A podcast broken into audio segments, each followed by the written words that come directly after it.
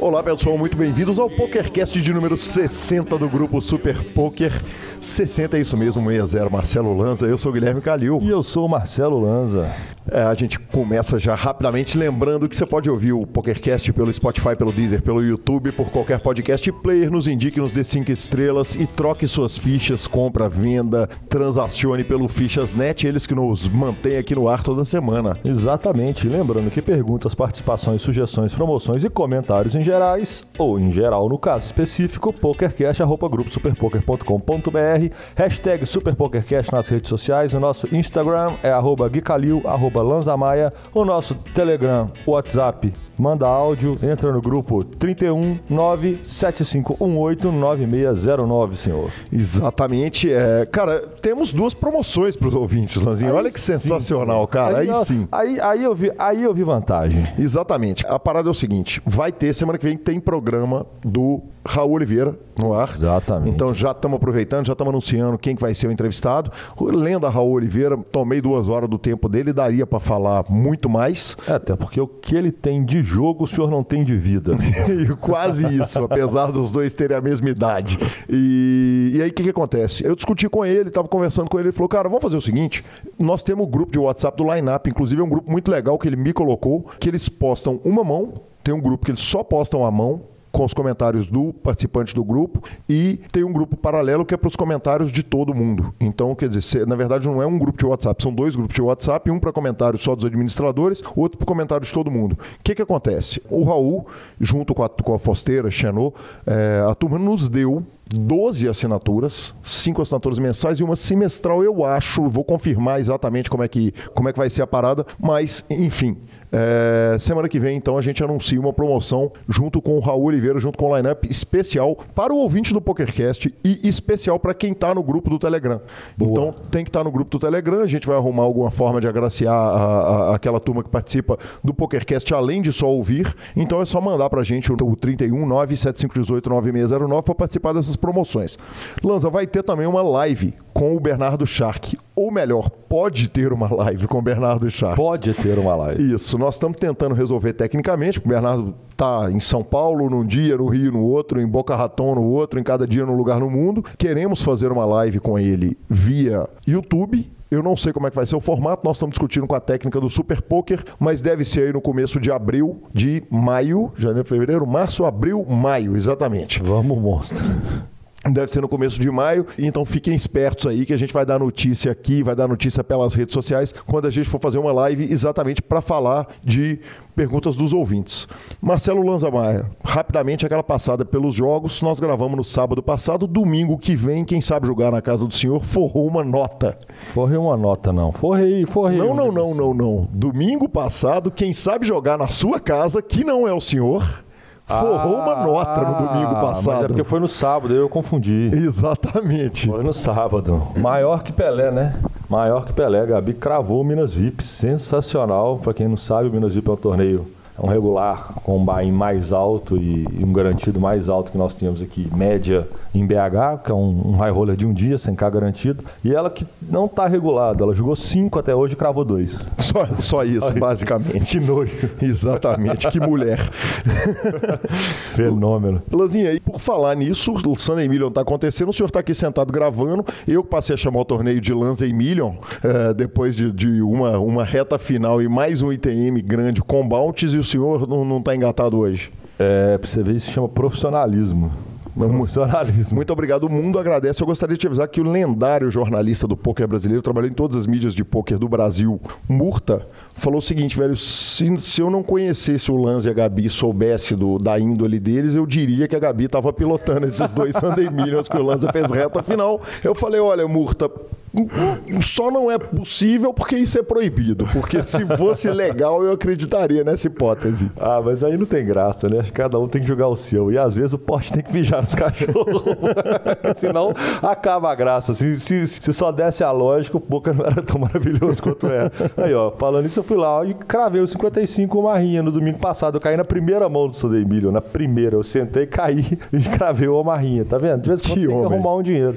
não, Fenomenal. E profissionalismo à parte, além de estar tá tendo Sandemiro, que eu não estou julgando porque eu estou aqui gravando, ainda está tendo Atlético Cruzeiro na televisão, que nós não estamos vendo que nós estamos gravando. Quer dizer, isso chama profissionalismo. Profissionalismo, exatamente. Exatamente. É isso aí. Lanzinha, vamos direto com o nosso profissionalismo para a sessão de notícias? Exatamente, senhor. Falando em profissionalismo e falando que cada um joga na sua conta e não pode catrupe, o Pari Poker andou fechando alguns botes que, eles achou, que ele achou pelo caminho. Exatamente. A notícia foi mais do que repercutida por todo mundo. Então, onde você seguir é, e obviamente, o único lugar que você pode seguir suas notícias de poker é o Super Poker. Exatamente, é... se não o único ou melhor. Exatamente. E tá lá a notícia que fecharam 277 contas de, de bots, né? Os famosos robôs, que é um programa, um aplicativo que joga entre 1 de dezembro de 2018 a 31 de março de 2019 e 735 mil dólares quase foram devolvidos para jogadores. A notícia já está mais do que dada, a notícia é isso. Vamos, vamos para a parte que interessa a opinião, né, Lanzinha? Exato. Cara, bot em site de poker não é uma coisa nova, longe disso. Não é. é. A história de como que um site pega bot não é também uma coisa nova. Todo mundo já ouviu mil coisas, inclusive um bot, uma vez que os caras programaram, programaram o bot. Ele era praticamente impegável, mas os caras pegaram porque o, o clique de call, raise ou fold era exatamente sempre no mesmo pixel da tela que o bot dava. Então o site se alertou por isso. O que, que acontece, cara? Não é a primeira vez que pegam bots em sites, já aconteceu uma, um monte de vezes. É lamentável que ocorra. Cara, e aí é, é a hora que a, a, grandeza pesa, né, Lanza? Porque, porque é impressionante como os, os grandes sites pegam, como é que o PokerStar sempre foi campeão disso. A grande questão é que eu não consigo nem saber o que eles não anunciam. Uhum, sim. Porque se tem uma coisa que os caras não querem ficar anunciando, nós quer descobrir mais um catrupe aqui. Uhum, sim. Eles não tem vantagem nenhuma. Eventualmente, é igual polícia com apreensão de drogas. Quando pega uma apreensão grande, eles vão lá, mostra, mostra tocando fogo no negócio e avisa, ó, se pegar, toca fogo. E aí continua trabalhando na calada, sabe? Porque é online, é eletrônico, tem sempre um chinês que descobre uma forma de de invadir, assim como o banco, assim como clonagem de cartão, assim como qualquer mercado, qualquer coisa no mundo vai ter catrupe, os caras vão entrar para roubar. Por que o chinês, professor? Porque os chineses, eles são... Você já viu Porque aquela tem brincadeira? mais gente. Você já viu aquela brincadeira que é, leve um oriental para casa? Porque um oriental... Cara, eu acho que isso vai dar mimimi. Ah, deixa eu dar mimimi, vai. Cara, eles são... Não, porque eles são fantásticos demais, velho. Um menino de 12 anos tem uma capacidade... Eu falo que eles têm mais capacidade que o resto do mundo. Você já viu um menino de 12 anos chinês tocando bateria? Ele toca mais bateria é, do que você velho. Não, isso aí eu tenho que concordar que qualquer coisa que você faça tem um oriental de 7 anos de idade que é 100 melhor. vezes melhor do que eu Então é o seguinte, se você acha que, que, que os caras estão voando com 25 anos de idade sendo hacker, vai ter um chinês de 11 anos de idade, velho, que tá decriptando a porra toda, porque os caras são foda mesmo. E fora que com quantidade percentual no mundo é mais fácil ser chinês, porque eles são muito maior que a população mundial. Mas no geral, eu acho que como qualquer coisa, cara, acontece é o dia inteiro, deve ser um milhão de tentativas diárias e, e 990 vezes que eles vão pegar os caras e aí passou um, volta atrás, busca, tira dinheiro, devolve dinheiro. Quantos casos você já ouviu falar de gente que recuperou dinheiro em saldo de conta, que nem sabia, recebeu um e-mail, toma o dinheiro aí? Que isso acontece toda hora. Mas é a vantagem dos, dos caras serem grandes. Uhum. Os caras investem nisso, investem na tecnologia de contra-espionagem, de trabalho e, cara, que bom que estão pegando porque todo mundo é a favor do jogo limpo. Perfeito, Lanza. Eu continuo a discussão numa segunda notícia que ela está fora do lugar aí na pauta, Lanza, mas que é o seguinte: nós recebemos duas mensagens a respeito da polêmica dos HUDs, é, daquela questão que a gente tratou aqui no programa. Uma foi, foi um ouvinte que mandou uma mensagem extremamente agressiva. É, ah, tava nervoso. Exatamente, extremamente agressiva. E o outro foi é, o Bruno Figueiredo, que respondeu de forma super gentil, é, inclusive elogiando o PokerCast, falando da, da da, da importância nossa no, no, no, debate e tal. E, cara, eu, eu queria começar esse, essa discussão, voltar à discussão dos HUDs com o seguinte, com a tuitada do Pitão. Pitãozinho Neymar, arroba Pitão FMG, tuitou o seguinte, desde que eu apoiei o Akari na opinião de que não deveria existir HUDs, eu tenho tomado cada hateada de uns merdas no meu Insta. O pior que eu sei que eu tô errado de tiltar com isso, mas eu não consigo ler merda e, me de e deixar pra lá. Ainda bem que não sou famoso e posso xingar kkk Quem disse que o senhor não é famoso, né, Pitão? Para começar. o senhor não deveria xingar, a primeira coisa que eu te falo. Exatamente. Porque se isso vai gerar mais haters. Não, ou se quiser xingar também, xinga, velho. Toca o cacete, não, tamo, tamo ele junto. Pode, ele não deve. Exatamente. Cara, é, o Bruno, então, é, é, falou que ele queria uma discussão mais aprofundada e eu estava discutindo aqui exatamente antes de gravar o programa e você tem uma discussão, uma, uma opinião que é muito apropriada, né, Lança, a respeito disso. É porque eu acho que ele até caberia uma discussão aprofundada, mas eu acho que ela é opinativa, então ela é leve. Uhum. Eu opino, é rasa. Ela é rasa, porque no final das contas a minha opinião é que eu sou contra o Rush por esses motivos. Uhum. Você é a favor do Rush por esses motivos. Fulano de tal é parcialmente contra ou parcialmente a favor pelos motivos. Todo mundo sabe o que, que é, todo mundo sabe o efeito que dá, todo mundo sabe o que, que acontece. O resto é a linha de pensamento. E eu fico muito satisfeito dele falar da, da nossa importância para o debate, que a gente traz o debate, mas eu acho que, igual você já fez, já vamos dar um mini spoiler, que teve um debate desse com o Raul. Sim, eu discuti isso, aproveitei, aliás, os, os tópicos que estão em discussão, né? Aquele tópico se os, os dos top high rollers do Brasil, quer dizer, quando os tops entram em discussão no Brasil, eu vou gravar uma entrevista, obviamente eu não vou perder o spot. porque é mais complicado para mim que apesar de ser comentarista de um programa e a gente lê, estuda e fica sabendo de tudo, mas eu não sou grinder. Eu jogo sem HUD mesmo, uhum. entendeu? Eu, é, eu, nem é meu caso, eu até jogo com HUD. Eu, eu, o, o PP Poker tem o HUD, eu não clico para saber, uhum. porque não é a minha vibe. Uhum. Eu, não, eu não sou ligado a essas coisas. Eu vou ali porque eu literalmente jogo como é, é, recreativo, recreativão. Uhum. Por isso que eu falo, para mim não pode ter HUD, porque o cara tá tendo vantagem em cima, em de, cima de você. Já tá bom o suficiente eu ser ruim de jogo. Ele não precisa ter mais vantagem do que isso.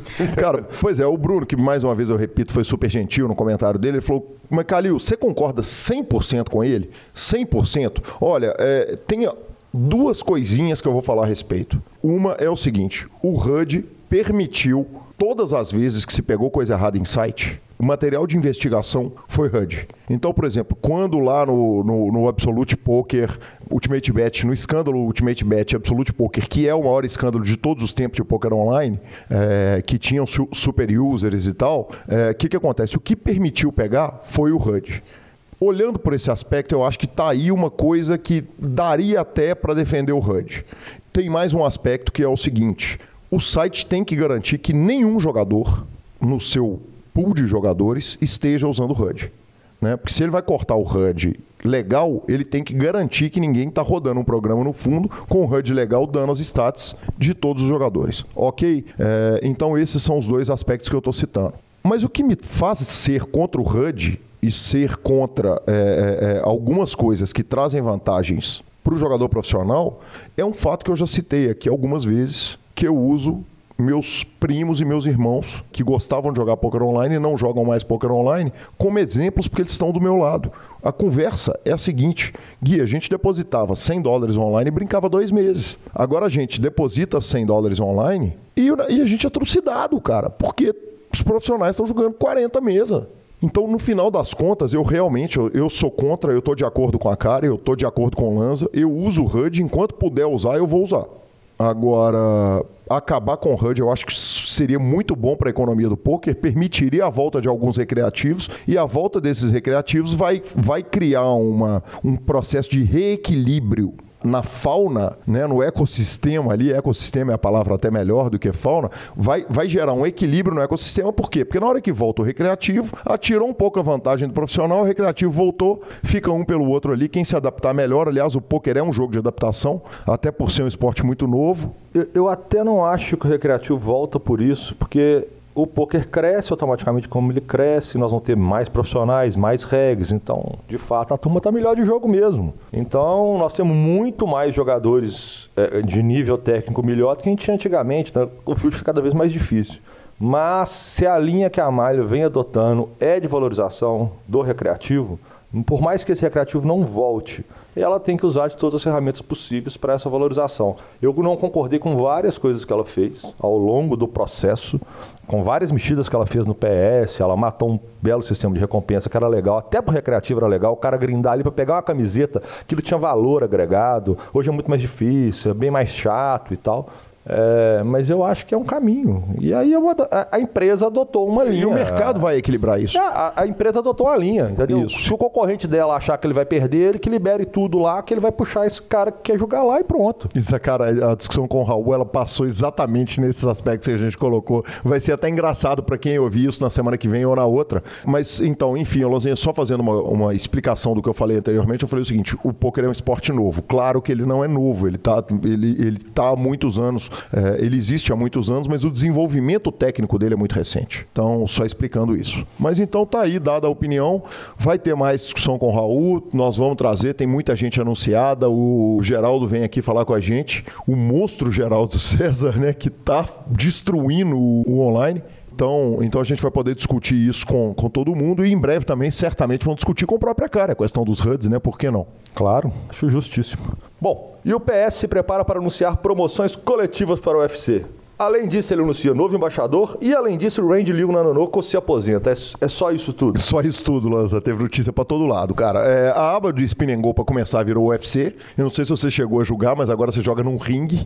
Aí sim. É legal pra caramba. É me, apropriado. É, me lembrou do LoL, o clube lá de, de Ribeirão, Ribeirão. Preto, que o palco dos caras é um octógono. Mas o Spin Go está no lugar apropriado se virou um ringue. Exatamente. Porque ali é tortada para Tortada na cara, soco na cara, bicudos e pontapés. A gente já tinha anunciado que tava nos rings do, do, do, do PokerStars, que, que no ringue do, do UFC tava o símbolo do PokerStars e aparentemente vai ter um monte de promoção, vai ter promoção aqui para o Rio, então aguardem mais notícias. Além disso, o Kalido Soul foi anunciado como jogador do PokerStars, ele tem muito resultado recente, mas eu não sei nada a respeito do rapaz, segue, além do que, além do que foi colocado, eu nunca tinha ouvido falar. Além do que ele é o novo embaixador. Exatamente. E eles perderam um cara sensacional, que é o Rendilu, o Nanonoko. O Nanonoko lançou, cara, no Twitter, sete páginas de bloco de notas do iPhone dele, é, e é bem o bloquinho de notas do iPhone mesmo. Ele mesmo, exatamente. É, que ele lança explicando a respeito da carreira dele. Ele falou, cara, olha, eu me diverti pra caramba, foi difícil, só quando eu era um profissional muito reconhecido que eu fui falar com os meus pais é, que eu era jogador, eu tinha mal-estar a respeito do ambiente de pôquer, mas depois isso foi melhorando e etc e tal, com o tempo. E aí eu entrei para o é, é, pro pôquer online, é, consegui uma renda estável e tal, e na minha jornada de nove anos eu joguei 13 milhões de mãos e ganhei um tantão. Eu me sentia de verdade imparável. Ele continua ainda falando a respeito do crescimento que o, o poker gerou para ele, mas termina com o seguinte: eu não aguento mais hoje grindar online. Eu não posso mais grindar no meu país, que é os Estados Unidos, eu tenho que viajar para jogar online. Espera-se, eu pensei que talvez streamando, fazendo streaming, daria para eu, eu continuar minha carreira, mas não dá para continuar, tá difícil, é difícil tocar isso com, com stream, não é a minha personalidade. Então ele termina avisando que ele encerra e encerra a, carreira, a relação dele com o PokerStars e não será surpresa se ele aparecer aí logo nesses cash games ao vivo na televisão ou, ou na WSOP, né, Hans? Bom, então ficamos agora com a palavra do nosso patrocinador, o Fichasnet, e vamos direto para a nossa entrevista. Isso aí, terceira parte, Bernardo Shark. O Fichasnet é o seu parceiro para compra e venda de fichas dos principais sites de poker online. Contrate o Fichasnet pelo WhatsApp 062 98130 6680 e negocie suas fichas com a melhor cotação do mercado. O Fichasnet trabalha com créditos do PokerStars, Pari Poker, 888, Brasil Poker Live, PP Poker e EcoPace. Chame o Fichasnet, avise que chegou até eles pelo PokerCast e participe de promoções super especiais para os nossos ouvintes. E repetindo, o WhatsApp do Fichasnet é 062 9 8130 6680. O número está na descrição de nossos programas. Fichasnet, confiança e melhor preço para suas fichas.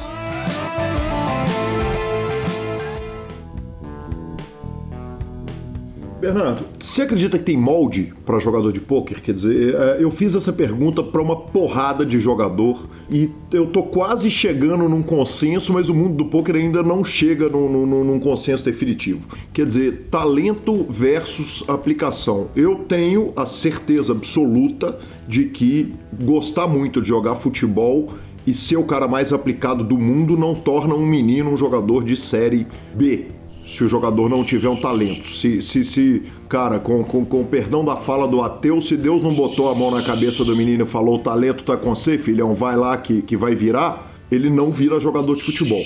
Imagino que de tênis também não. Imagino que de um monte de outros esportes, principalmente o futebol, não adianta gostar, ser apaixonado e ser o Cristiano Ronaldo em aplicação, que se não tiver o talento lá na natureza do ser humano, ele não vira jogador de futebol. Isso eu estou fazendo uma afirmação, mas, mas por favor me conteste se eu estiver errado. No poker tem que ter os 10% de talento para fazer os 90% virar, ou só com aplicação dá para virar? tudo depende do que você chama de talento. O que é ter talento para o poker, né? Então, uhum. qual é, qual é a, a, habilidade, qual é o conhecimento que faz com que você possa dizer, ah, esse cara tem talento para o jogo? Uhum. É ele ser um cara matemático ou é, ou é ele ser capaz de ler pessoas? Né? É ele é ser um cara que faz conta rápido, tem uma, uma memória operacional sensacional, ou é o cara que tem um controle emocional, que consegue lidar com a frustração e com a falha? Eu, não sei, eu acho que é um conjunto de tudo isso. É, eu posso te é. responder com o seguinte, se você me, per, me permite a interrupção, o seguinte, o jogador de futebol não é uma, uma coisa que faz ele ser um talento de futebol. É o jeito que ele recebe a bola, mas é o jeito que ele bate na bola. Aí talvez a falta ele pode treinar, mas a percepção do jogo, ele entender como que funciona o esquema tático do time e tal, quer dizer, isso é um agrupamento de coisas que ele vai entender. Uhum. No jogador de pôquer, eu acho que tem uma série de, de, de, coisas também. Então, voltamos no controle de bankroll, mas voltamos ao mesmo tempo num desapego a dinheiro, um desprendimento que, principalmente no começo do poker, era muito importante, mas uma percepção matemática que o jogador tem Além disso, um autocontrole, quer dizer, existe um, existe um agrupamento de talentos ali que uns têm mais, outros têm menos. E, e, uns têm mais em algumas coisas e outros têm mais. Por exemplo, o André. O André é um cara que lê pessoas de uma forma bizarra. Uhum. E ele mesmo fala que ele tem um pouco ainda de dificuldade com a parte matemática do jogo. Sim. Né? Mas ele virou um cara de sucesso, porque Sim. ele masterizou uma parte para meio que compensar uma dificuldade de outro lado. Então, é, dizendo a sua pergunta, eu acredito que qualquer um pode uhum. ser um jogador de pôquer profissional. Mas também acredito que só alguns vão ser os tops nessa profissão. E sempre pensando naquilo que eu te falei: jogador de futebol não é só o Neymar. Jogador de futebol tem o, o Joãozinho 10 que joga lá no Guarani. Uhum. E ele é profissional disso. Sim. Ele vive daquilo. Sustenta né? a família. Então, sustenta a família, tudo bonitinho. Então, quando a gente fala de jogador de pôquer, é a mesma coisa. Muito poucos vão ser tops mas muitos mesmo que não tenham esse todo esse talento em algumas dessas dessas habilidades que você fez, se ele trabalhar bastante em todas e ser um pouco bom em todas, o somatório vai permitir para ele que ele seja um jogador de poker razoável que consiga sobreviver jogando cash game no H2. Ah, não, no H2 é mais puxado, então eu vou jogar o cash game no clube X, uhum. né? Então, porque ali o field é mais legal e ali eu consigo tirar meus 3, 4, 5 mil por mês no cash game. É profissional? É, beleza. Né? Então, eu sempre digo que é, essa coisa de talento, velho, cuidado. Eu, eu entendo o que você está falando. Né? Eu entendo. Mas até mesmo o Neymar. Será que o Neymar tinha talento? Ou o Neymar começou a treinar muito cedo?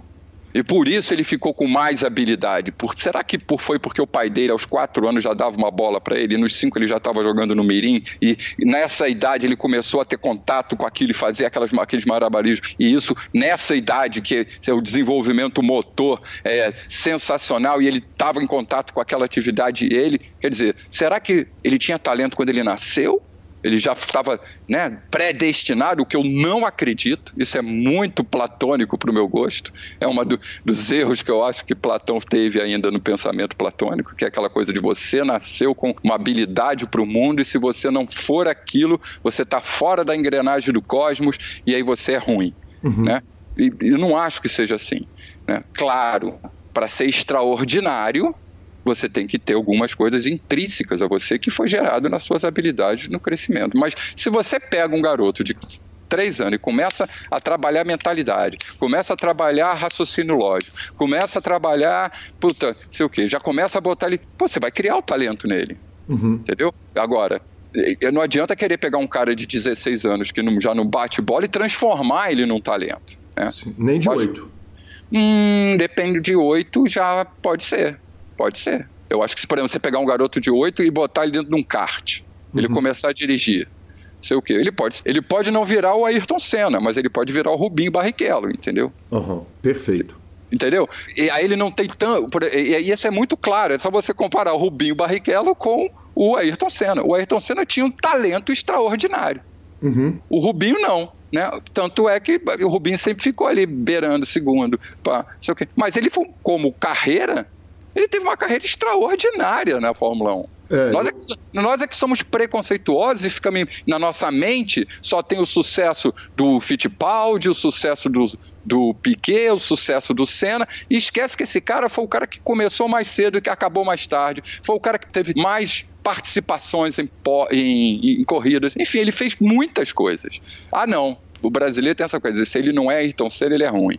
Não é verdade. É, um cara que jogou a primeira divisão de 15 ou 20 pilotos ali que disputam aquela primeiríssima divisão da corrida mais difícil do mundo e que era piada na terça-feira no Cacete Planeta, mas no final do mês pingava 20 milhões todo, todo Exato. mês na conta dele. Exato.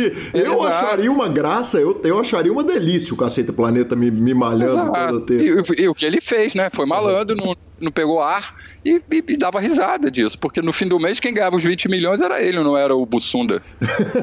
Perfeito.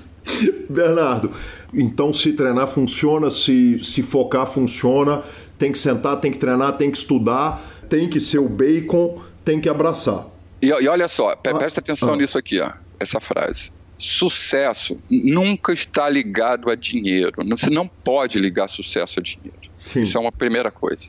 A segunda coisa, quando nós falamos de performance, de, de entregar tudo, é sempre o talento, que é o somatório de N habilidades que foram treinadas exaustivamente. Beleza? Uhum. De novo, foi o que você falou. Não adianta o cara nascer Romário e eu botar uma raquete de tênis na mão dele. Beleza? Uhum. Agora, como também não adianta o cara nascer Neymar e eu nunca botar uma bola, ele não vai chegar lá pode vir com características natas, mas tem que treinar. E mesmo aquele que não tem as características natas tão especiais, pode se tornar um, um, um atleta de, de alta performance e viver do esporte, mas não vai chegar a ser o top, né? que nem tocar um violão, por exemplo. Né? Uhum. Isso, isso tudo vale. Então, quando a gente fala de competência, o que é competência? Competência, para mim, é igual talento mais conhecimento.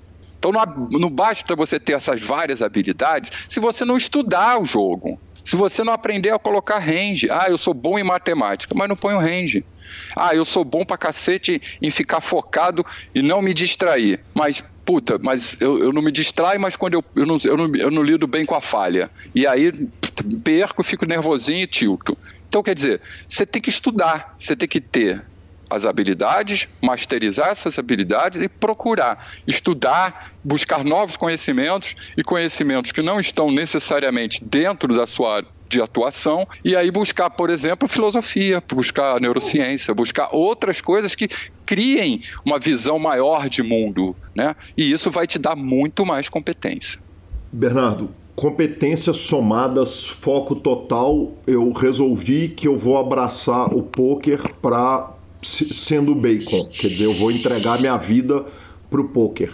Que horas que um, um treinado por você, que você vê no, no, jogador treinado por você, o burnout, o overtraining, a hora que o cara errou, que o cara vira e que você fala, velho, para de julgar essa porra e agora três horas por dia você vai ter que parar. Quer dizer, overtraining é comum no, no, no mercado? Burnout, então... jogar demais, tentar hard demais e, e, e, e, acabar se queimando, acabar não conseguindo desenvolver A-game, para usar uma expressão do poker, por causa sim, disso? Sim. sim, mas isso vai de novo beirar a, a, aquela coisa do autoconhecimento. Uhum. Ninguém vai poder dizer para o atleta se ele está treinando mais ou menos. Vai pegar para o Michael Jordan e falar para ele: Ô Michael Jordan, acabou o treino, pô, você já está uma hora testando, treinando de cesta de três pontos da, da, do lado direito do, do, garrafão, pô, você vai entrar em burnout, ele vai te mandar tomar no. Provavelmente né? ah, ele vai te Provavelmente, ele quer tanto aquilo que ele está feliz ali fazendo aquilo. Uhum. Né? Então eu sempre digo que o maior sinalizador é quando você acorda e não quer fazer aquilo. Uhum. A, a, maior sinalização que está over é você falar assim: opa, hoje eu não, hoje eu tô afim de ver o Netflix. Uhum. E aí você tem que se respeitar, dar o tempo que, que você precisa para você. Né? Então é saber olhar para você, ser honesto com você, entender que está over, beleza? E que tá um dia de treino, e que tá, e que tá um dia de grind. Uhum. E aí, mas aí não adianta quitar esse dia de grind e ficar culpado que não está grindando. E ficar naquela sensação que eu, eu passei muitas vezes quando estava no mundo corporativo, que chegava segunda-feira, eu tinha que ir para o escritório, mas aí eu tinha a molezinha de trabalhar remoto, aí eu falava, não, não vou aqui, e aí eu vou dar um login aqui, e aí eu vou dormir, são sete e meia, então eu vou dormir até as nove e meia, porque eu já levanto, já sento aqui, já vou ver os e-mails, então eu ganho duas horas de sono. E aí não ia, mas eu ficava dentro de mim assim, caraca, tinha aquela reunião, né? Pô, tinha que estar presente, né? Presencial ia ser muito. E fica se culpando, sabe? Uhum. Não, quitou, vai fazer coisas legais vai fazer aquilo que vai descansar, vai, né, assume que você quitou. E por isso que é importante você, eu digo sempre, cara, terapia, vai fazer, vai procurar um psicólogo. Né? Uhum. Eu não sou psicólogo, então não estou fazendo eh, propaganda em causa própria. Não é a mim que você tem que procurar, você tem que procurar um psicólogo para se conhecer. Uhum. Ah, Bernardo, eu já fiz terapia há tanto tempo, não sei o quê. Blá, blá. Então tá bom, então procura um coach. Porque aí o coach vai olhar só para frente, vai ser muito pontual, vai buscar onde você quer chegar, vai entender por que, que você está se estressando fazendo a coisa que você ama. Né? Outro dia eu estava conversando com um dos meninos aqui dos gamers, ele me, me chamou no WhatsApp, falou, Bernardo, precisamos conversar. Eu falei, ah, por que, que houve? Estou estressado. Uhum. Falei, nossa, tá estressado? Então tá bom, então vamos lá. Aí vim para cá, peguei ele, trouxe aqui para um reservado, que isso é outra coisa que é bom ensinar, que você chama a atenção em privado e elogia em público, né? Uhum. Então, chamei ele para o canto, botei ele na minha salinha aqui, tá estressado com o quê? Ah, não aguento mais, essa rotina, acorda de manhã, blá, blá, blá, tá bom, tá bom. o que, que você está fazendo na sua hora de folga? Ah, na minha hora de folga? Ah, na minha hora de folga eu jogo LOL. Uhum. Na minha hora de folga eu vejo outros jogos. Na minha hora de folga eu fico é, nas redes sociais. Eu falei, então é por isso que você está estressado. Então, porque se você tem uma hora de folga e essa hora de folga não é bem utilizada, essa hora de folga é para você fazer outras coisas, para você namorar, para você ir passear no parque, é para ah, mas dá preguiça. Então não culpa o estresse, culpa uhum. o seu comportamento. Então, é para mim é muito difícil entender essa coisa. E o, o, que acontece muito, saindo um pouco do, do dizer esporte, que eu não vejo isso muito acontecer, mas eu vejo em outros esportes, principalmente esportes coletivos, é a pressão dos técnicos e a pressão do grupo pelo try hard. Uhum. E aí eu vou botar outra pressão aqui, dos pais. Que o pai olha para o filho e, e joga para o filho todo aquele desejo que ele não pôde ser né? Então meu filho não vai sofrer, meu filho vai fazer o que ele ama, meu filho vai ser o maior jogador de tênis do mundo, então eu, ele tem que jogar essa porra. E quando o filho fala, pai, eu não quero mais jogar tênis, eu quero fazer jiu-jitsu. Ele nem ferrando, velho. Você já gastou três anos aqui, agora quer mudar pro jiu-jitsu? Mas não é ele que quer. Entendeu? Então, volta sempre ao autoconhecimento. Por que você está fazendo isso? Porque eu não imagino alguém que se estresse fazendo o que ama. Você, porra, chega pra um cara que toca violão e fala pra ele, porra, agora você tá estressado de tocar violão? Não, velho, eu quero tocar violão o dia inteiro. Entendeu? Que nem a história que eu falei do mergulho lá. Pô, tu tá estressado porque tá mergulhando em Fernando de Noronha? Pô, como assim, velho? Ah, porque eu sou, eu sou instrutor. Então para! Não é para fazer de segunda a segunda, te tira um dia para você. E quando tirar o dia para você, em vez de você ir mergulhar de novo, vai fazer outra coisa. É, então, para mim é muito difícil. Agora, acontece nesses casos que eu falei: pressão de grupo, pressão de treinadores, o cara tá fazendo aquilo ali para atender não um desejo genuíno dele, tá querendo atender um, um, desejo de uma autoridade familiar ou próprio time, né? Então ele tá dando mais do que aquilo que ele quer dar. Uhum. Né? E aí ele pode entrar nesse esquema assim de burnout, um esquema de estresse, né? E, mas o que eu acho que acontece muito no poker é, no poker é pior, é, é, é a questão da frustração. O cara não conseguir lidar com a downsize, não conseguir lidar com... A, e aí o cara começa a odiar aquele jogo, entendeu? Uhum. E, aí, e aí estressa, porque ele não está fazendo aquilo porque ele gosta de fazer. Uhum. Perfeito. Bernardo, no poker a gente tem uma outra realidade também, que, que essa é complicada e, e, e, ela é muito real, ela é muito fácil de tocar, mais fácil no cash game do que no torneio, mas no torneio também é. Nós temos uma história clássica de um jogador de pôquer que tinha muitas namoradas, e essa é uma história provavelmente de 2009 ou 2010, e uma delas pediu para ele para ele pagar a faculdade dela. E, e, um da gente, conversando com ele, falou: E você pagou? Ele falou: Cara, porra, eu pago mil conto na broca pra ver o parceiro sair queimado do H2, não vou pagar pra menina estudar. Quer dizer, a referência de dinheiro na mão na vida de quem está envolvido com poker é diferente.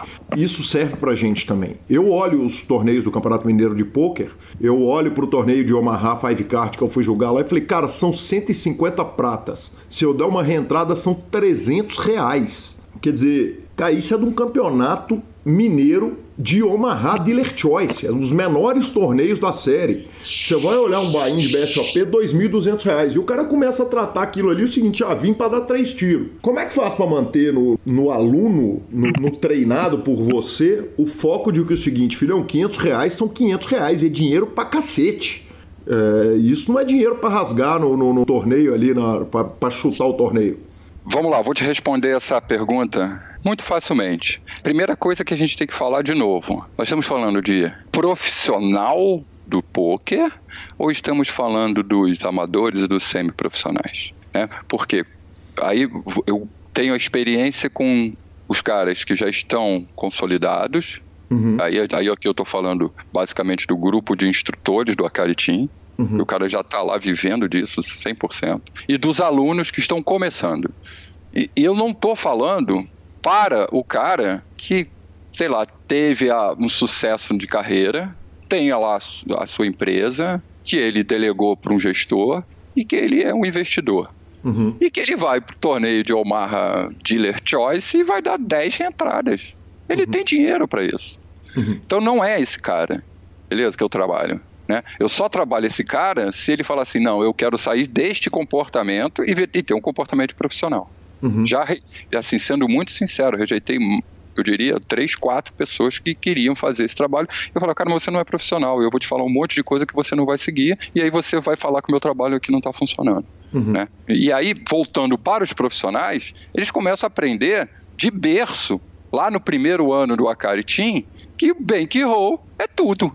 Uhum. Então você tem que ter controle de bankroll. E aí a, a gente tem no, nesse primeiro ano lá do Arcade, tem muita, ah, eu posso jogar o Millions? Ah, cara, não pode. Você não pode jogar. Mas como assim? Sabe por que você não pode jogar? Primeiro que você tem um contrato com a gente, você está jogando ABI de 5 dólares. Por que você vai jogar um torneio que o Bahia é 3 mil? Uhum. Não, não, faz nenhum sentido. E outra coisa, se você for jogar esse torneio, você está deixando de volumar aqui seis, seis dias de BSOP em vez de estar lá jogando um torneio por vez, você devia estar jogando 40 por dia aqui, de sitting goal de, de 1,50, de 3 dólares, sei lá. Então, então ele, a gente adestra o cara ali, já dá a realidade para ele ali. Então, é muito bom esse trabalho que o Akari Team faz. Uhum. Junto comigo, junto com o Hugo e com os instrutores. A gente já vai dizendo para os caras ali qual é a real do profissional. Você não pode jogar um jogo que, que o Bahia é de 3 mil se você não tiver 300 mil na conta para jogar esse negócio. Você tem 300 mil aí para torrar no poker. É o teu bankroll do poker. Não tô falando da vida, não, velho. Tira a vida. Tira a vida dessa porra. E aí o cara que vai lá, que paga a escola da menina e, e, e paga mil reais na broca pra, só para sentir a emoção, é válido. Porque ele espero que ele tenha esse dinheiro uhum. para ter para pagar pela emoção de ver a broca.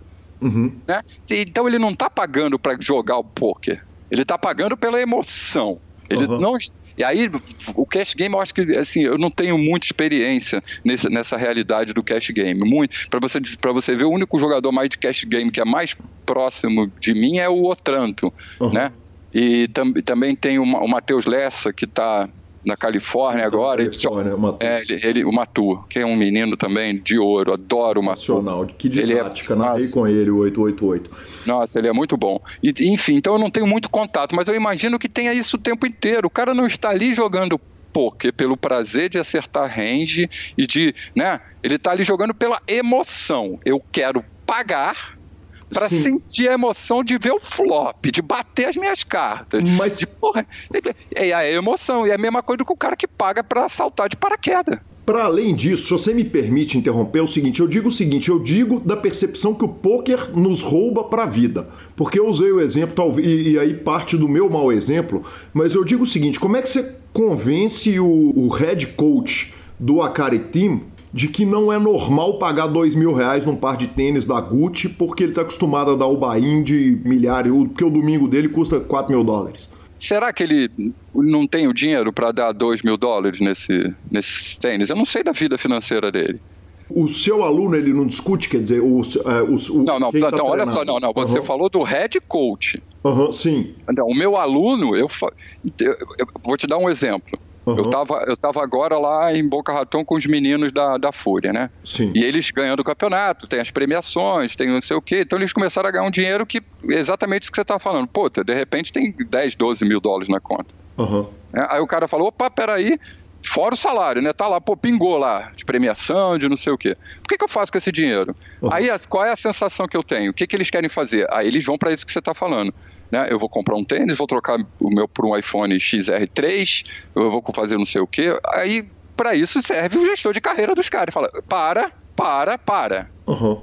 Toda vez que vocês vão comprar alguma coisa, você tem que pensar, qual o benefício? Uhum.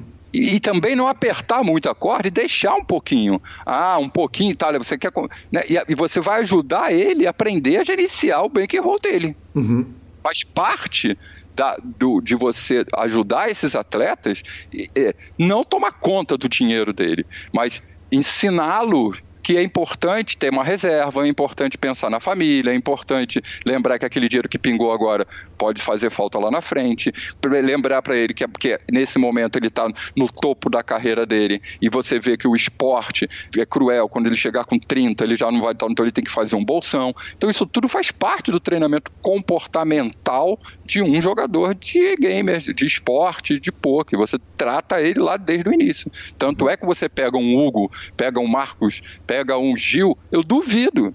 Outro dia o Gil estava lá e queria trocar, não sei se foi o Gil de alguém, um deles estava querendo trocar por uma cadeira. Aí eu vou comprar essa aqui, que não sei o quê. Aí eu falei, como é que tá o bankroll? Só mandei uma mensagem, cara, pô, valeu, Anco, já me liguei. Precisa falar duas vezes, uhum. né? Então, quer dizer, para que, que vai comprar uma cadeira de, de 3 mil reais, podendo comprar uma de 1,5, que vai ser 90% daquela, só porque a outra lá tem um negócio, assim, faz tanta diferença? Não. Então isso a gente ensina ali, quando você faz plano de carreira, fala de fortalezas, você percebe e tudo isso, de novo, vai para o autoconhecimento. Quem sou eu? Como é que eu lido com dinheiro em geral? Eu sofri demais isso. Pô, eu trabalhava num lugar que chegava dia 28, não quero saber se a bolsa caiu, se a bolsa subiu, se tem coach, se tem aula para eu dar, não tem nada. Dia 28 estava lá, bum, dinheirinho certinho, batia bonitinho.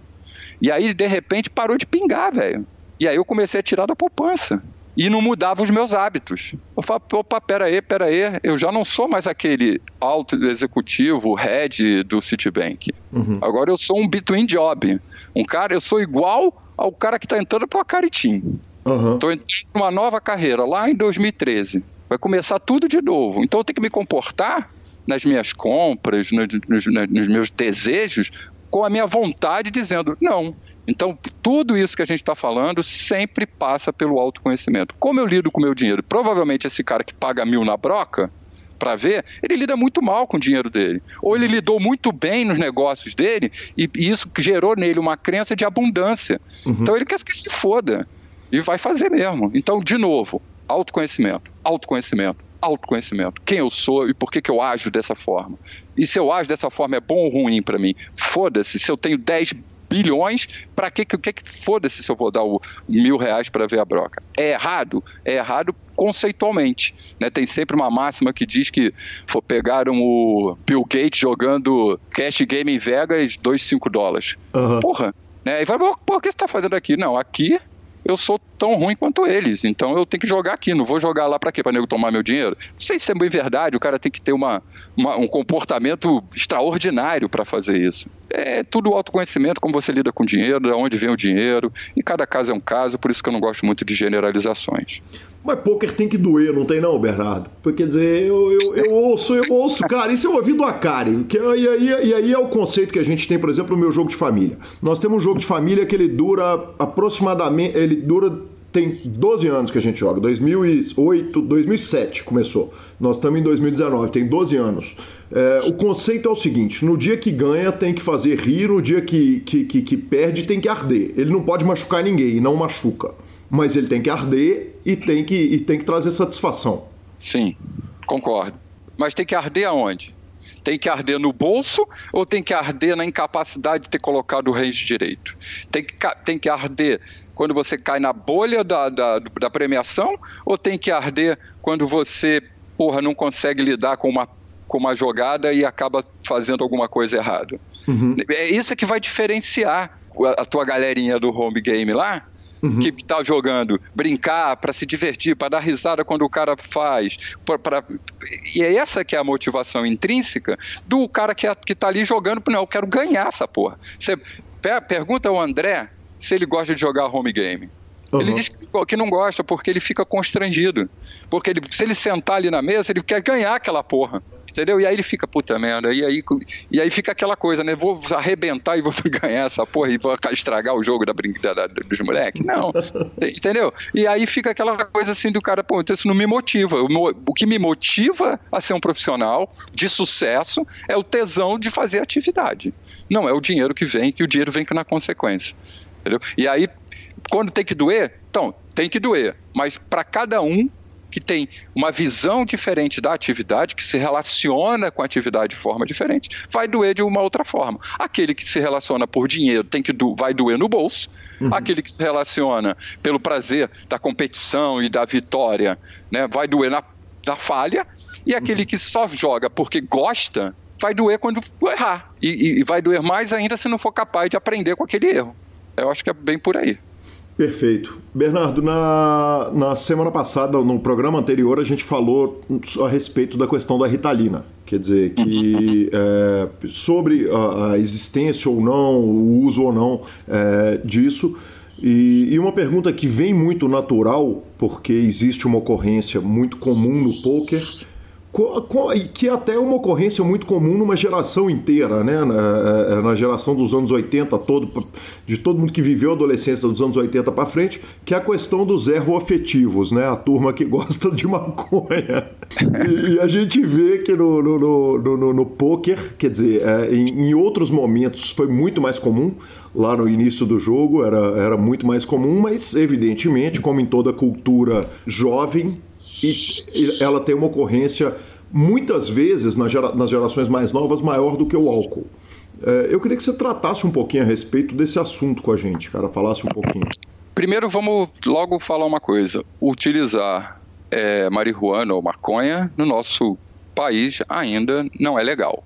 Sim. Então, então a gente começa com a questão da ilegalidade da atividade. Certo. Beleza? Na, na semana no anterior, a gente falou aí da, das drogas, você falou da Ritalina, e que existe agora um conceito de smart drugs, uhum, né, que são drogas que potencializam a sua capacidade de foco e tal, tal, tal. E aí eu vou botar tudo no mesmo saco. Uhum. De novo, eu não estou falando para o amador, o cara que está lá jogando para se divertir. Eu estou falando para o profissional de gamer ou para o profissional de esporte, poker, enfim. Uhum. Nenhuma droga é bom. Uhum. Nenhuma delas. Nem as smart drugs, nem a maconha. Até a cafeína em excesso é ruim. Uhum. Então, por que, que isso é ruim? Porque, independente da droga, num primeiro momento, o atleta pode ter até uma percepção de que ele teve um ganho de potência, um ganho de realização. E eu acho, acredito até mesmo que tenha em, em, algumas drogas, né? E a maconha, por exemplo, entraria aí como uma droga não para o cara fumar antes de jogar, mas uma droga para o cara fumar depois de uma session terrível para ele fumar e ficar mais de boa. Uhum. Entendeu? Baixar um pouco a ansiedade, baixar um pouco aquela agitação e ficar mais é, embotadinho ali na, na suave, né? Uhum. E, e, as outras, não, as outras é para o cara ter mais foco, etc. O, o, a grande questão é que no, no, curtíssimo prazo isso pode ter um bom resultado. Uhum. Né? Agora, no médio e no longo é fatal. Uhum. Por quê? Porque o nosso cérebro acostuma. Uhum. Ele, ele, ele naturalmente produz essas substâncias. Né? Seja para relaxar, seja para ficar mais focado, né? Basta você, puta, tá tá dirigindo o seu carro e, porra, ganhar uma fechada. Você sente no corpo, né? Você entra naquele. Dá, dá um negócio tipo um arrepio.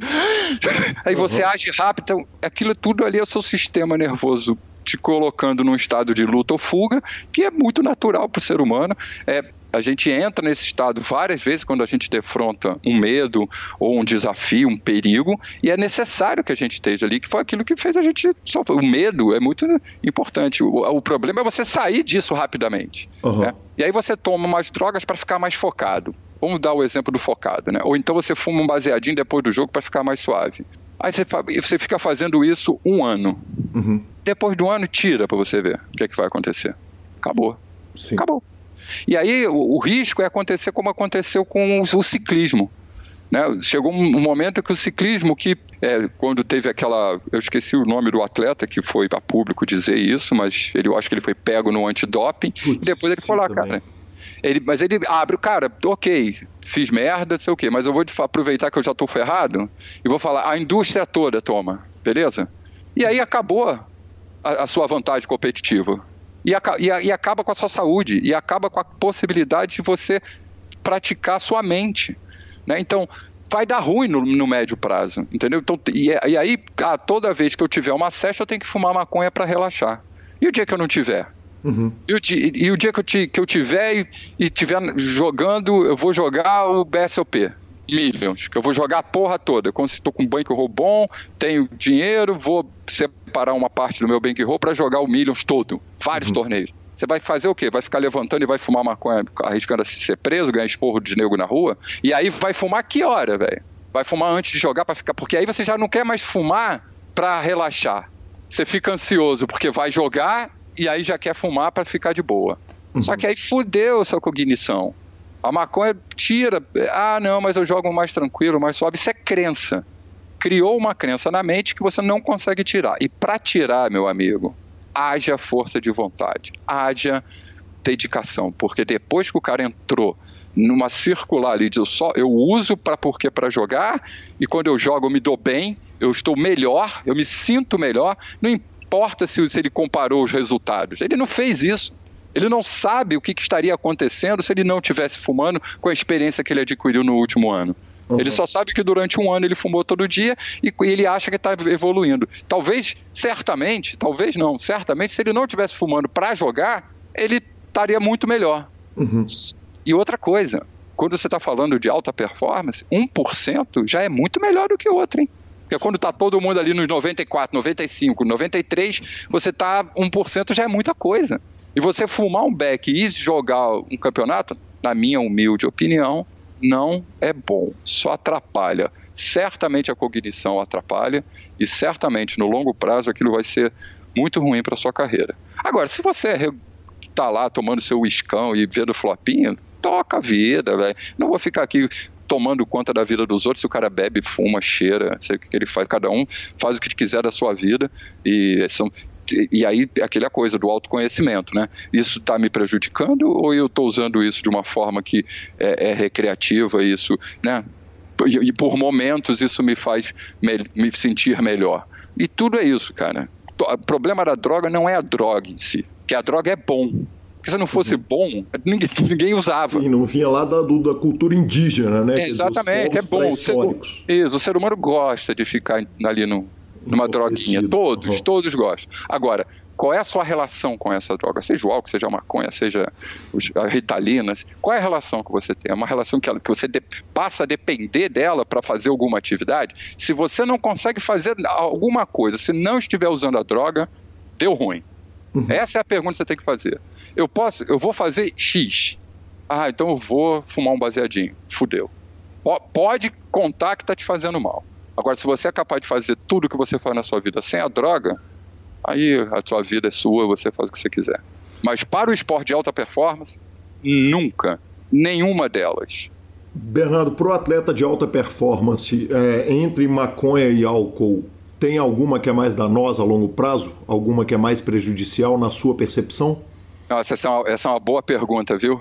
Já debati isso uma vez e, e eu penso assim, e também, de novo, eu não sou especialista nisso. Uhum. É, eu vou dar uma opinião pessoal. O que eu, que, que, eu, que eu vejo na, na minha convivência e na história. Se você é um consumidor recreativo de maconha e de álcool, e vamos estabelecer o que quer, quer ser um consumidor recreativo. Se você toma por semana cinco cervejinhas no fim de semana, três doses de uísque na semana, ou se você fuma dois baseados, três baseados por semana, beleza? Uhum.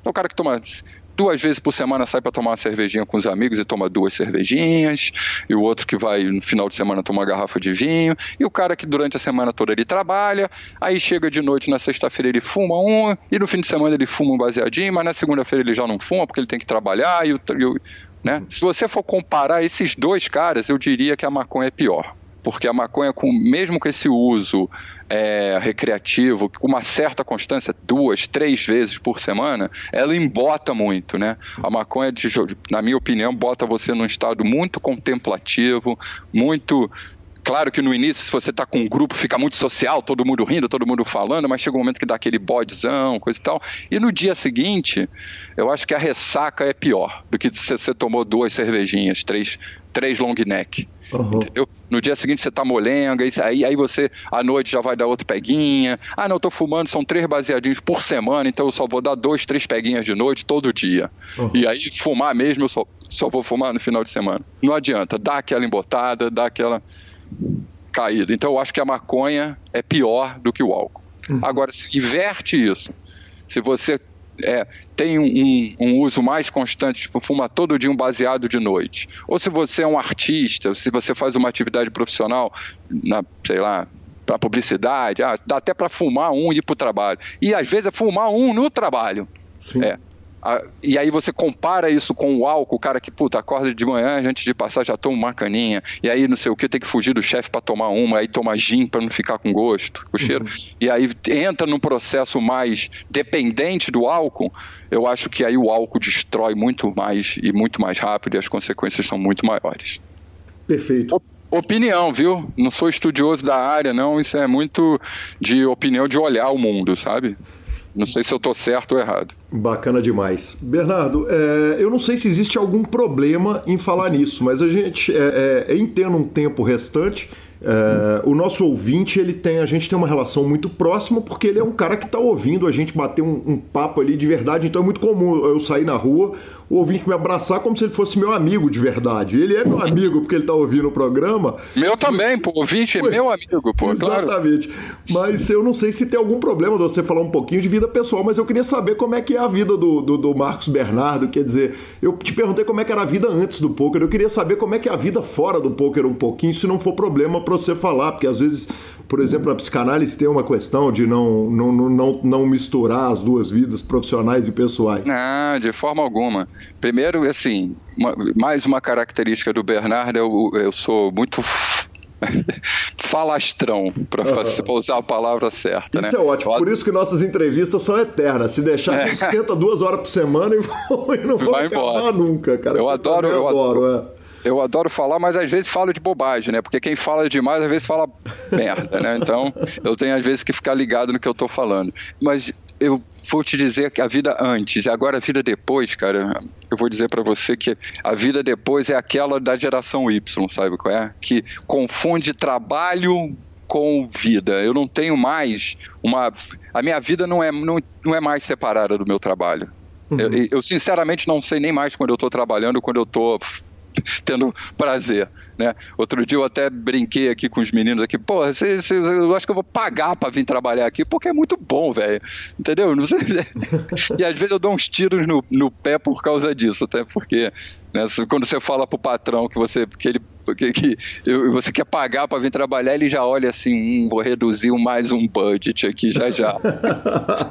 Mas a minha vida é essa, velho. Então, então, quer dizer, vou, vou dar uma semana para você, né? Segundo, uhum. Eu moro em Cotia, numa, numa cidadezinha, quem não mora em São Paulo, é uma cidadezinha a 50 quilômetros do centro, mais ou menos, né? Uhum.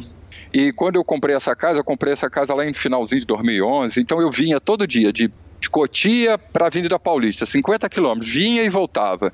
Ficava três horas no trânsito, tranquilamente indo e voltando. E nem tinha o podcast para ouvir. Pois não tinha nem o podcast para ouvir, né? Mas eu aproveitava é, escutava muito, muito, muito áudio, né? O YouTube, né? Áudio-livro. Nossa, quantos audiolivros eu escutei na trânsito da Raposo Tavares. Uhum. Nem sei quanto. O último que eu lembro, eu, eu ouvi um que eu já tinha lido, que o último foi o Maquiavel, eu ouvi, li, é, ouvi dessa vez o príncipe, o príncipe, muito bom, muito mais leitura completa, sabe? Enfim. E aí, a minha vida era isso, correria para trabalho, casa, casa, trabalho, trabalho, casa, casa, trabalho, trabalho, casa, casa, trabalho, e final de semana, restaurantes e viagens e gastando dinheiro com compras, compras, compras. A diversão era sábado ir no, no shopping gastar dinheiro, sabe qual é? Uhum. E aí a vida mudou, a vida de consumo mudou drasticamente, né? Porque é muito bom que tenha mudado. Uhum. É, hoje eu vejo como eu desperdicei, né, não preciso ter tantas coisas. E a minha vida é assim: vendi um dos carros, agora só temos um carro em casa, minha mulher fica com o carro lá em Cotia. Aí chega segunda-feira de manhã, às vezes, às vezes segunda-feira é meu dia de folga. Mas vamos dizer que terça-feira de manhã ela desce comigo, me deixa em São Paulo. Aí eu fico em São Paulo, terça, quarta, quinta, sexta, sábado e domingo. E aí domingo eu volto para casa, tiro domingo e a segunda em geral eu fico em casa. É o meu dia sem internet, é o dia que eu desligo tudo e fico com a família. Uhum. Então eu venho para São Paulo, invariavelmente eu durmo eu tenho um lugar para ficar aqui em São Paulo, mas eu durmo pelo menos dois, três dias aqui na GH, da, junto com os meninos da, da CNB, do, do CNB, né? Uhum, do LOL. E, é, isso eu tenho muitas críticas, eu uhum. ouço muitas críticas sobre isso, me criticam porque essa, esse, acreditam muito que esse meu envolvimento é muito próximo, vivendo essa vida de dormir e acordar com eles, faz com que eu perca um pouco da autoridade neles, né? Então, uhum. se preferia que eu viesse, que eu fizesse mais um trabalho galinha, que eu viesse de, né, de autoridade, chegasse, desse o meu recado e vazasse, uhum. mas eu não acredito, eu pessoalmente acredito que eu consigo manter essa distância quando é necessário, os meninos é, gostam muito de mim e eu estar aqui off treino, eu percebo muita coisa nas relações deles, entendeu? Eu percebo muitos comportamentos que precisam ser ajustados. Eu durmo num quarto com mais três. Uhum. Vou dar um exemplo de um comportamento que eu descobri que eu tirei. Todos vão para a cama com os seus celulares. Uhum.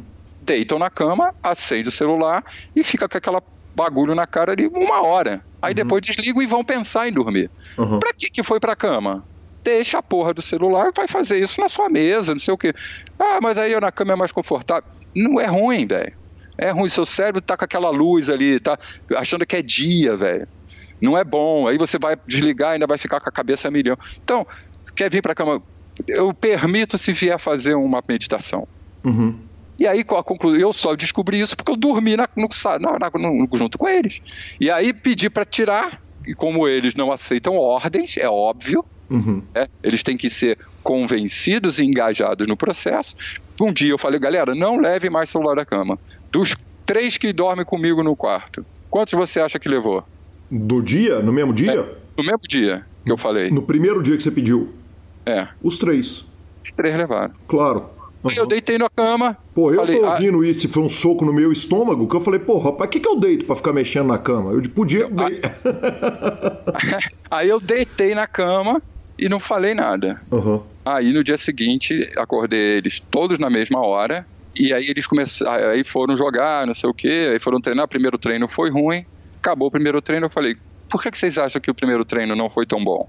Uhum. Ah, eu tô meio mole, não sei o quê. Sabe o que, que acontece? Você não dormiu direito. Então, essa é a consequência de você levar o celular para a cama. Uhum. No dia seguinte, nessa mesma noite, quantos levaram para a cama? Os três. Óbvio.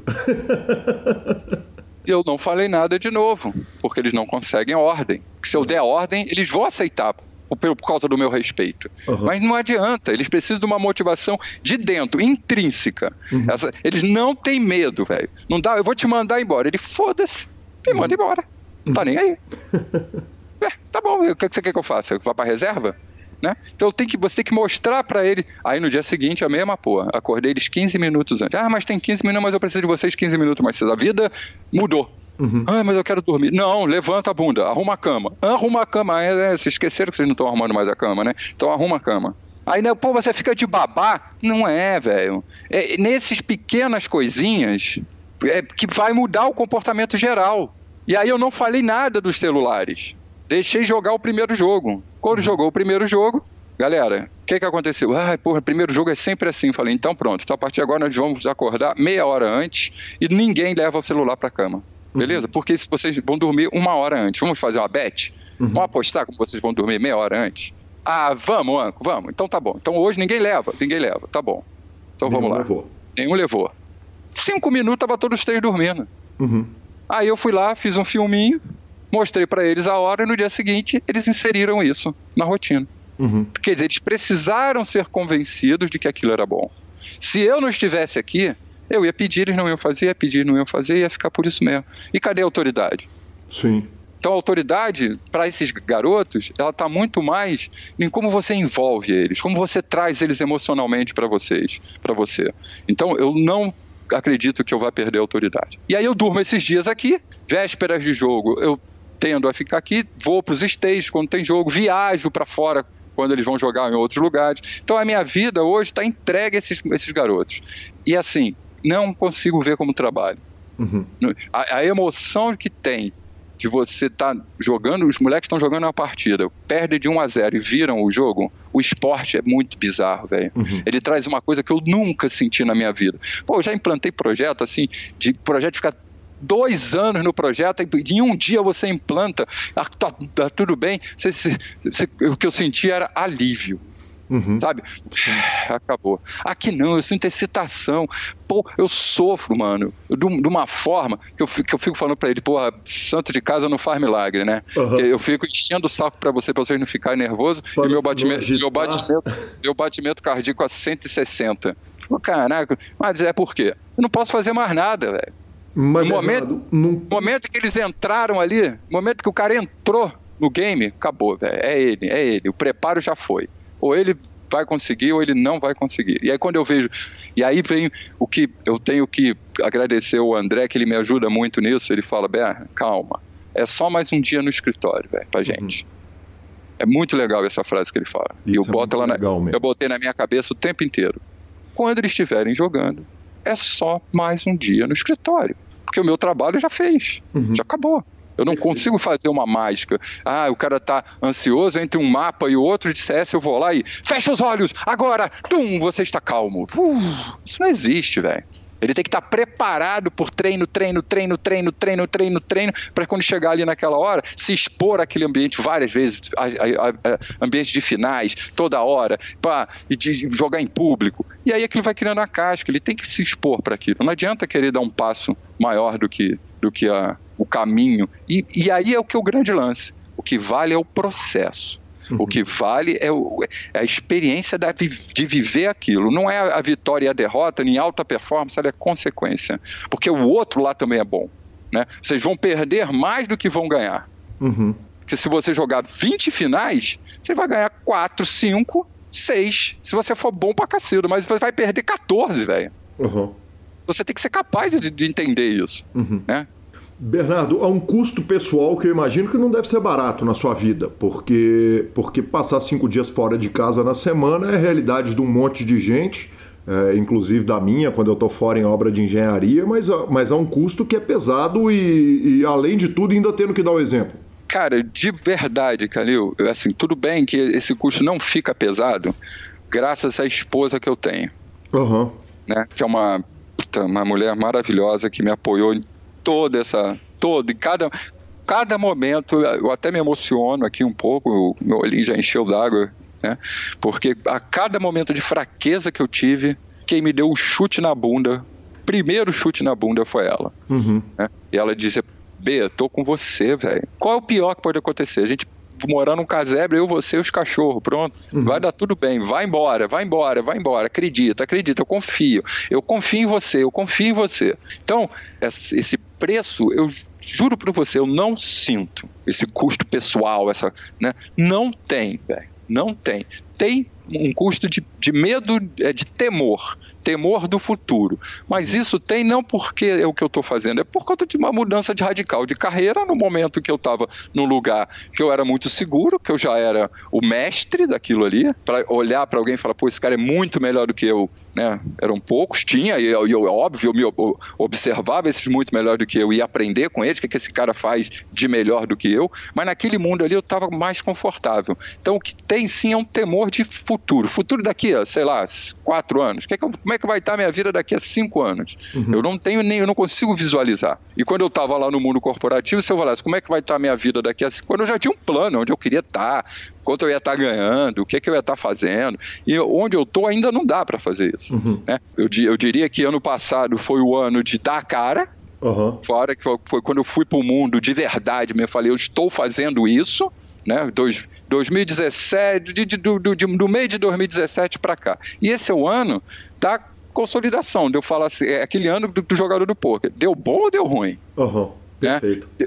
Né? E, e, assim, eu não posso ficar achando que isso é um preço pessoal. Preço pessoal, preço pessoal era que quando eu acordava segunda-feira de manhã e falava assim, né, tem que ir para aquele trabalho. Hoje eu acordo, minha mulher fala assim, que hora que a gente vai terça-feira? Pô, aí não dá para ir segunda de tarde, porque eu já durmo lá, e aí eu já dou uma palestra, eu tenho o podcast com o Calil, será que já não dá para ir na frente, não sei o quê?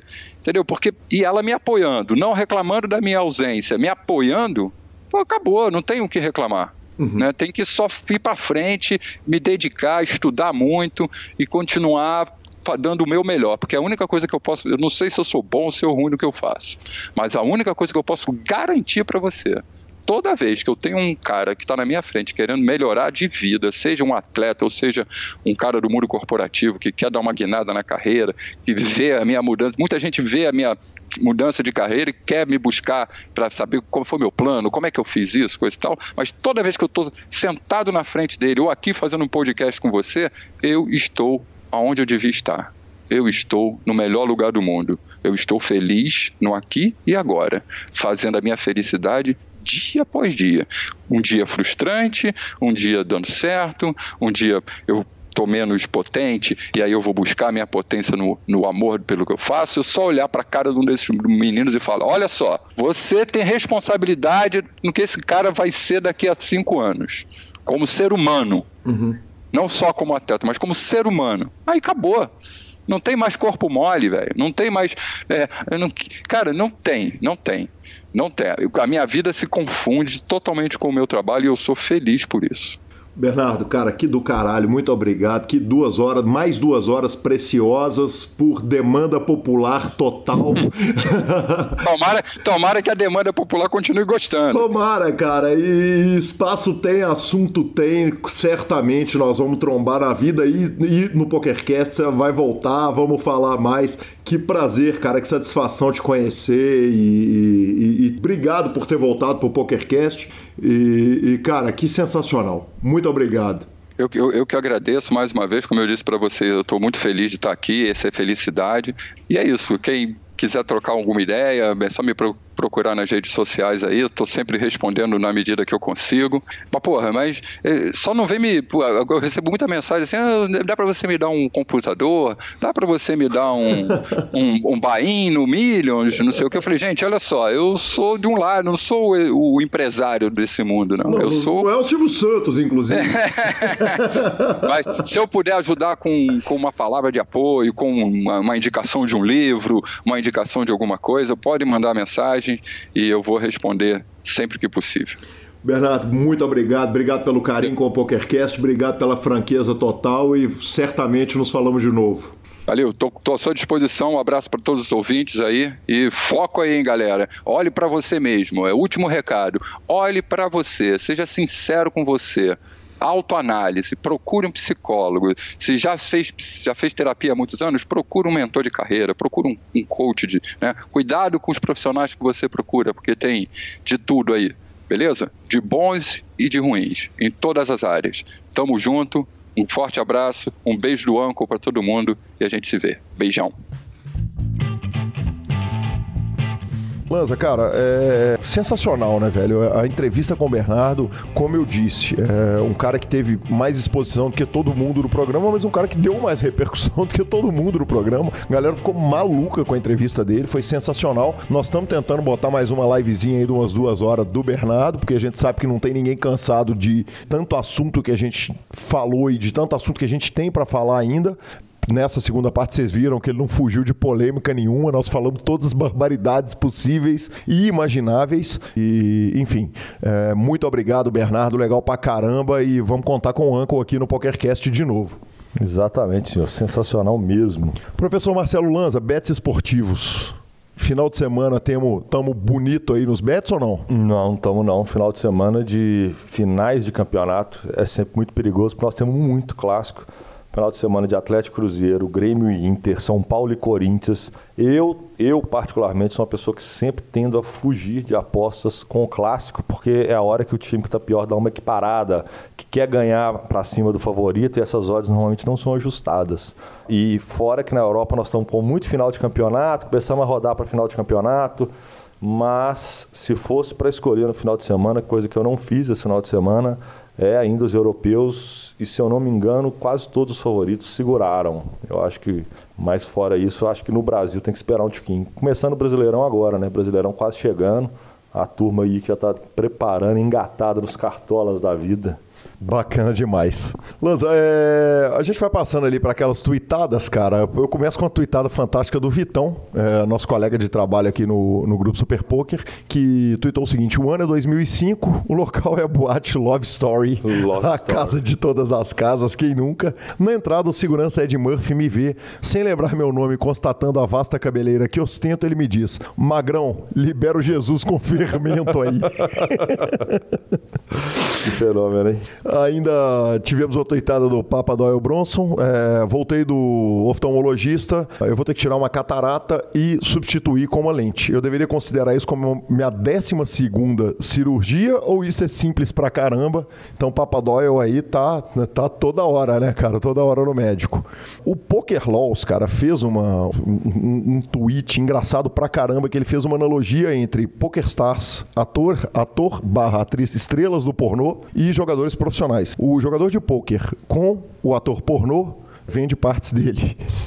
O jogador de pôquer com o, o jogador profissional de jogos, é, a mãe gostaria que ele tivesse um trabalho de verdade. o jogador de joguinho com o ator pornô é, tem o pico da carreira aos 21 anos de idade. E os três têm em comum o seguinte: os três estão pensando em entrar no ramo de streaming. Sensacional, acho que conseguimos explicar aqui. Uh, Chris Moneymaker deu uma tweetada que me lembrou muito ah, os nossos programas de final de ano, ele falou o seguinte: não comam peixe comprados numa, nu- numa loja de conveniência, isso pode resultar na sua morte. a gente sabe bem quando a gente comeu o polvo que poderia estar estragado, e como disse o Brunão, a gente morreria nos braços do polvo. Nossa, essa piada foi ruim uma vez, ele voltou com ela. Cara, essa piada não foi ruim, essa piada foi simplesmente. Ela deu a volta, né? Ela deu a volta. Essa piada é simplesmente maravilhosa, professor Marcelo Lanza. O Las Vegas Locally postou que o Cassino Rio, onde a WSOP acontece, está no processo de ser vendido e logo vai ser demolido. O Joe Ingram postou o seguinte: Glória aos deus dos cassinos. O Renko Rimka escreveu o seguinte: gigante se for verdade. E o Norman Chad disse que se o Rio for demolido, a WSOP vai acontecer nos 237 Starbucks de Las Vegas, com cada entrante ganhando um, um café americano gratuito. E a WSOP tweetou em seu Twitter oficial: vai ser lá. É, o Dave Baker tinha perguntado: tem chance dele não ser no Rio? A WSOP respondeu: vai ser lá 100% certo, exceto se a mãe natureza agir é, e etc. Ou seja, se não tiver furacão ou coisa parecida, vai ser lá. Se ele tiver de pé, será lá. Aham. E Lanzinha, pra gente que anda falando tanto de Sports Bet, cara, o meu, meu escritor, um dos meus dois escritores favoritos, o Ed Miller, o outro é o David Sklansky, escreveu o seguinte: pré-anúncio. Escrevi um livro de apostas esportivas com o David O'Metal e então mais novidades chegando logo. Então vamos ter livro de aposta esportiva. Tá na hora de eu começar a estudar essa parada, hein, Lanzinha? One time, né, patrão? Aí sim. One time. Exatamente. Lanza, vamos para aquela parte final, cara. Recebemos e-mail. Recebemos e-mail, é oficial. recebermos e-mail. É oficial, exatamente. Cara, o André Lopes perguntou o seguinte: só ouvinte assíduo do PokerCast. Queria saber por que vocês não dão mais notícias sobre o Campeonato Mineiro de Pôquer ou sobre eventos especiais que aconteçam no Sierra ou no Espetinho. Podiam até mesmo convidar os nomes mais recorrentes do cenário de pôquer de Belo Horizonte, Roberto Firmino, é, que vem sendo o melhor jogador das etapas, João Lara, Diego Lopes, Victor Mendes, enfim, ele citou um monte de nomes aqui, um monte de gente. Poderia divulgar também os torneios que acontecem em Belo Horizonte. Eu acredito que boa parte dos ouvintes sejam mineiros. Seria legal divulgar os torneios no PokerCast, é, divulgar algumas promoções e até mesmo sortear bains fica a minha dúvida e sugestão. Aguarda a resposta. Valeu. Esse foi o e-mail, Lanza, do André Lopes.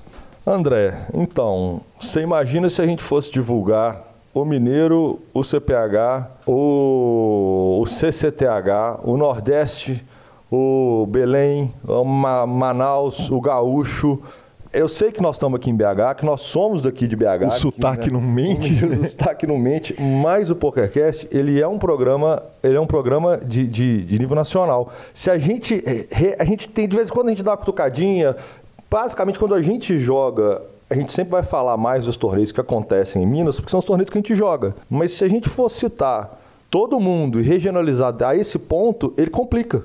Então é, é, é, muito difícil. A gente ia ficar aqui o final de semana inteiro anunciando torneio regional, dando resultado. É por esse motivo que a gente não, não anuncia os torneios diários, torneios regionais. Então não é por mal não, mas todos que a gente joga, você vê que o Galho, Calil toda hora tá jogando o espetinho, o cash ele tá falando, eu vou jogar o Mineiro, eu tô falando, a Gabi jogou o Minas VIP, a gente fala, então é, o que a gente tem é jogar mais. não, é, não, é exatamente isso, cara. A minha resposta foi o que eu pensei na hora que eu li o e-mail, que eu, que eu te encaminhei, foi exatamente isso. Falei, cara, é, é, é a gente trabalha com os torneios de relevância nacional, mesmo assim a gente fala pra caramba aqui de Minas Gerais, né? Exato. Vou citar o Gui Oliver lá do, do bairro Grajaú, não sei se ele é parente do nosso editor Vini Oliver, é, lá do Bar Grajaú, na zona sul de São Paulo, que nos mandou um monte de elogio. E Lanza, o Guilherme Rimbano, cara, jogador do samba, tá lá no, no grupo do PokerCast, velho. Arrumou uma tríplice coroa essa semana, cravou três torneios gigantes. Só uma coisa a dizer a respeito dele, né, velho? Que homem. Que homem, velho. Pelo amor de Deus. Bom, grátis, bem puxado, patrão. Mas tá lá no grupo, né, patrão? Você é, sabe. É exatamente. É Não, e, e, já tava no grupo sem citação. Você imagina agora que ele foi citado, o que, que esse homem vai arrumar, né, Há velho? boatos até que o Bernardão voltou a jogar baralho. Exatamente, exatamente, exatamente. Uh, um abraço pro Macaneiro também, que nos Instagramou. A gente agradece a todo mundo. E vamos finalizando o programazinho. Vamos, vamos pra finalização. Exatamente. superpoker.com.br, onde você tem tudo sobre poker no Brasil e no mundo. Onde tem poker, o Super Poker está. Na aba de clubes, você tem a guia de clubes do Brasil. Na aba de vídeos e no YouTube, você tem transmissões ao vivo, torneios, é, ao redor do mundo, análises técnicas, programas de humor, entrevistas icônicas e, obviamente, o PokerCast. Revistaflop.com. Cara, Pitão postou essa semana assistindo pelo YouTube até hoje. Claro, mas ele faz por querer. Porra, estamos chegando no Natal de 2019 agora, em não, mas março. Já, mas você já falou que o errado é não ouvir programa. Exatamente, tudo bem. Revistaflop.com.br, revista de poker com mais de uma década contando é, as grandes histórias do poker. Mibilisca.com, cobertura de torneios pelo Brasil. E vamos para nossa dica cultural, Marcelo Lanza. Cara, eu, eu essa semana eu não, eu não consegui ver nada novo. A minha dica cultural da semana que vem já está pronta. Mas dessa semana, então, nós vamos de sertanejão, rapaz. aí sim, aí sim. nós tivemos agora em Taguatininga, interior de São Paulo. Chegamos agora, direto para gravar.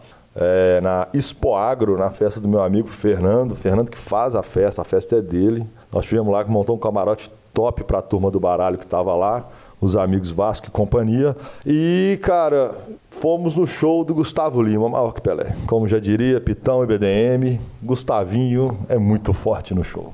Tudo bem, para quem não concorda com essa dica, em breve entrevista com o Sérgio Prado. Eu ia gravar hoje até, cara, mas hoje foi tão complicado meu dia que eu acabei não, não ligando para ele. Ia tentar pegar ele ali livre para ver se ele animava a fazer. Cara, minha dica, minhas dicas culturais são o seguinte: é, na segunda parte, essa é a terceira do, do Bernardo. Bernardo. Na segunda parte, eu citei a Camille Paglia é, que escreveu um livro fantástico chamado Imagens Cintilantes, que ela faz análise de artes. Então ela vai analisar de arquitetura de igreja até o rio de lava do, do Star Wars, é, que ela considera uma arte moderníssima e, e, esse livro é fantástico. O começo dele é um pouco mais engasgado para mim, pelo menos, que gosto menos de arte antiga e mais de arte nova. Aí no final ele vai lá para Andy Warhol, vai para Jackson Pollock e tal. Picasso, ele fica mais, mais macio para eu ler. Fica então essa dica porque foi citado e como eu citei também o Platão, o Quem Somos Nós está com uma, um monte de podcast sobre pensadores. Esse episódio do Platão é especial, mas tem um monte de episódios fantásticos, cara. É, então fica aí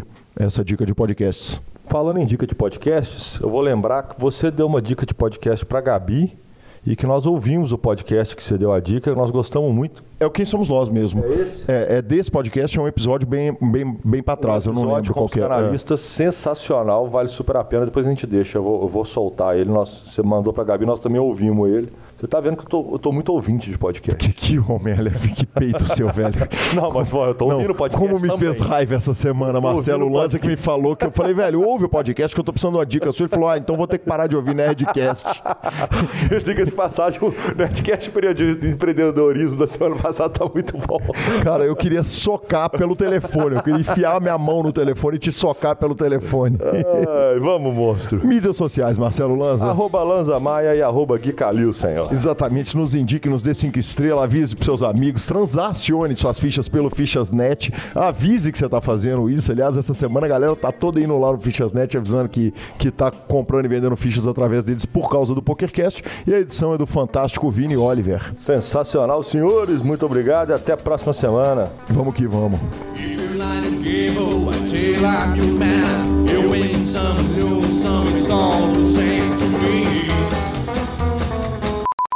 Taguatinga, em Taguatinga.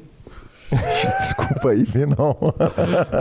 Agora a gente brinca 100 dólares online, digita. Ai, desculpa aí, não. É... O. Cara, ele fez. O... Desculpa, voltando aqui para o começo do Nananoco, Vinão. Desculpa, velho. Atlético Cruzeiro. Foda, velho. Final do campeonato, a gente gravando o programa, é o único horário que a gente tem, Vinão.